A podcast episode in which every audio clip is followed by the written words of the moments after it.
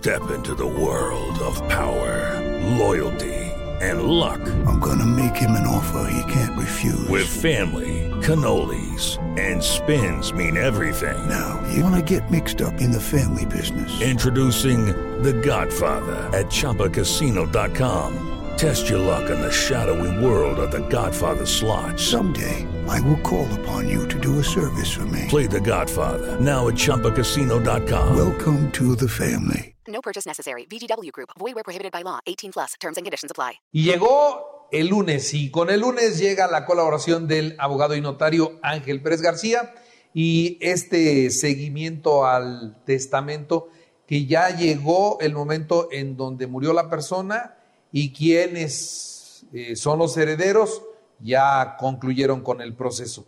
Pero eso sí hay testamento. Si no hay testamento, esa es la otra situación. Es otro detalle. ¿Cómo estás, Angelito? Qué gusto saludarte. Muy buenos días. Carlitos, buen día.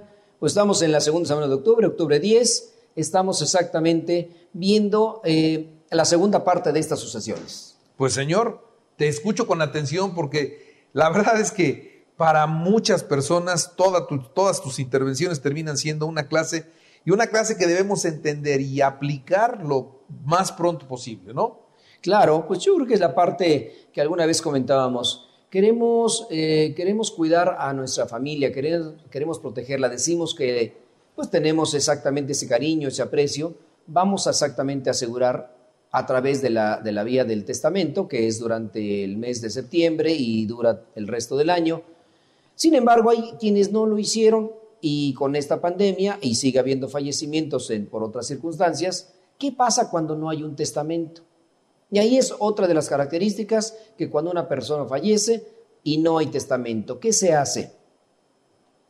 También, al igual que la asociación testamentaria, también esta asociación intestamentaria, que no hay testamento, se presentan y se puede tramitar por dos vías. ¿Quién tiene derecho a heredar? Aquí empezamos con la parte más importante de, de la preferencia en cuanto a la herencia. Hay una regla eh, muy particular en materia de derecho que establece que los parientes más cercanos excluyen a los más lejanos. Y yo les preguntaría, ¿quién es su pariente más cercano de un varón que está casado y que tiene hijos? Pues hijo. Los, los más cercanos son los hijos, Los hijos. y su cónyuge. Si es al revés, entonces ya formaron una familia. Esas personas van a excluir a los hermanos del difunto, van a excluir a los padres del difunto, van a excluir a los sobrinos eh, que son hermanos del- del difunto. Entonces, cuando una persona fallece y no deja testamento y no tiene esposa y no tiene hijos, ¿quién hereda también? Son preguntas que normalmente llegan a la notaría a hacer. Oiga, se murió mi papá, este digo, se murió mi hijo. Oiga, su hijo era casado, no. Su hijo tiene hijos, no. Entonces, ¿quién tiene derecho a heredar la herencia de un hijo? En muchas ocasiones, para proteger a los hijos y darles un patrimonio, por lo general, quien fallecía primero eran las personas más grandes.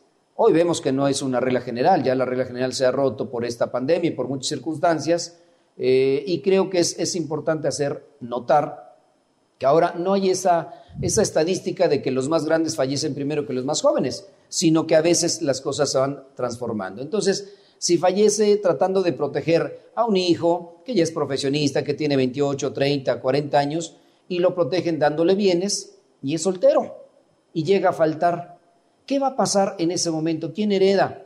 Pues hereda papá y hereda mamá. Si no tiene hijos y si no tiene esposa o concubina, que también tienen derecho a heredar. Porque hoy, en dadas las circunstancias que se presentan, a veces ya no hay matrimonio como tal, sino simplemente se van a vivir juntos. ¿Cuándo surge el concubinato? Y ahí viene otra parte también importante, que la esposa hacen un matrimonio de hecho, no de derecho, y todo el mundo los ve y parece que son esposos, marido y mujer, sin haber contraído matrimonio. ¿Tendrá derecho esta persona? Sí, siempre y cuando reúna ciertas características para poder ser concubina o concubino, dependiendo las características. ¿Cuáles son? Dos años de vivir de manera continua, de manera pública y que se vea a la, que sea a la vista de todos. Pero eso es muy fácil de mostrar cuando hay hijos. Entonces, cuando hay un hijo y el hijo es registrado por él y por ella, pues se supone que están cohabitando bajo el mismo techo y que tienen una vida en común. Y esa vida en común los hace tener derechos y obligaciones como cónyuges sin estar casados. Entonces, si él tiene bienes y llega a faltar, ¿quién tiene derecho a heredar? Su concubina y sus hijos. Hay que acreditar ese concubinato, que en el caso de existir, existir hijos no tiene mayor problema. Si no existen hijos, sí tendría un poquito más de complicaciones para poder acreditar esa, esa situación jurídica del concubinato. Pero entonces, regresamos, fallece una persona. ¿Quién tiene derecho a heredar? Los parientes más cercanos, que son los hijos y esposa, pensando en que el varón fue el que falleció. Si es al revés, falleció la esposa, tiene derecho a heredar el cónyuge, varón y los hijos. Por regla general, cuando a veces los bienes los adquirieron en estado civil de casados, esposo y esposa, y fallece uno de los dos, ¿qué bienes son los que heredan? El 50% de bienes que le corresponden a él o a ella, cuando son bienes que adquirieron en copropiedad o estando casados, se casaron bajo el régimen de sociedad conyugal y en ese momento surge ya la copropiedad, porque recuerden que al celebrarse un matrimonio, desde el punto de vista jurídico se celebran dos contratos, un contrato de matrimonio y por lo general un contrato de sociedad, y esa sociedad quiere decir que todos los bienes adquiridos dentro de esa sociedad corresponden a ambos por partes iguales, aún en, en circunstancias que solo aparezca él o ella en las escrituras. Por el simple hecho de estar casados, a cada uno les corresponde en un 50%. Por eso es importante que cuando fallece esa persona se acerquen a la notaría y el requisito importante para tramitarlo en la notaría es que todos los posibles herederos posibles, y digo porque puede haber más, sean mayores de edad y todos estén de acuerdo en cómo se van a repartir la herencia. Y lo mismo, si, hay menores de edad y si hay diversas, diversos momentos en los que los herederos no se ponen de acuerdo, tendrían que verlo judicialmente. Y ahí es donde empiezan los problemas a desbaratarse las familias. Cada quien va a buscar a su abogado y van a pelearse por años en el juzgado familiar.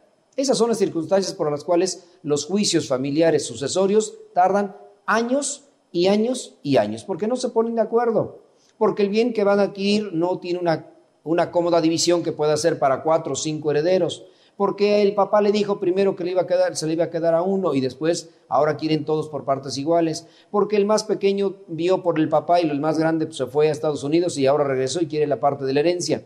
Creo que es la parte más importante de poder llegar a una mediación y no tener una, una ganancia excesiva o decir yo gané y alguien perdió, como judicialmente se hace.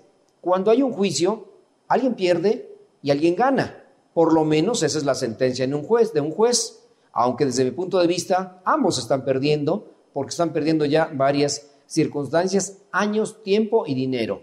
Sin embargo, cuando hay una buena mediación, se puede ganar, ganar, no hay un perdedor, no hay un ganador y hay una buena y una sana, un sano arreglo que pueden llevar a cabo dentro de ese procedimiento. Y para eso existen muchos notarios certificados en materia de mediación, certificados por el Tribunal Superior de Justicia, que pueden llevar a cabo esas mediaciones y terminar con esos juicios que por años están aletargados en los juzgados. Entonces creo que ese es el trámite de una sucesión intestamentaria quién tiene derecho, sería cuestión de ver las circunstancias especiales de cada caso. Es más complicado. Por eso recomendamos, hagan el testamento. Es muy sencillo y que dura hasta diciembre el, programa y creo que sería muy importante que se acercaran a su notario a llevarlo a cabo. Muy bien, Angelito, muchas gracias. Carlitos, con muchísimo gusto para ti y para tu público.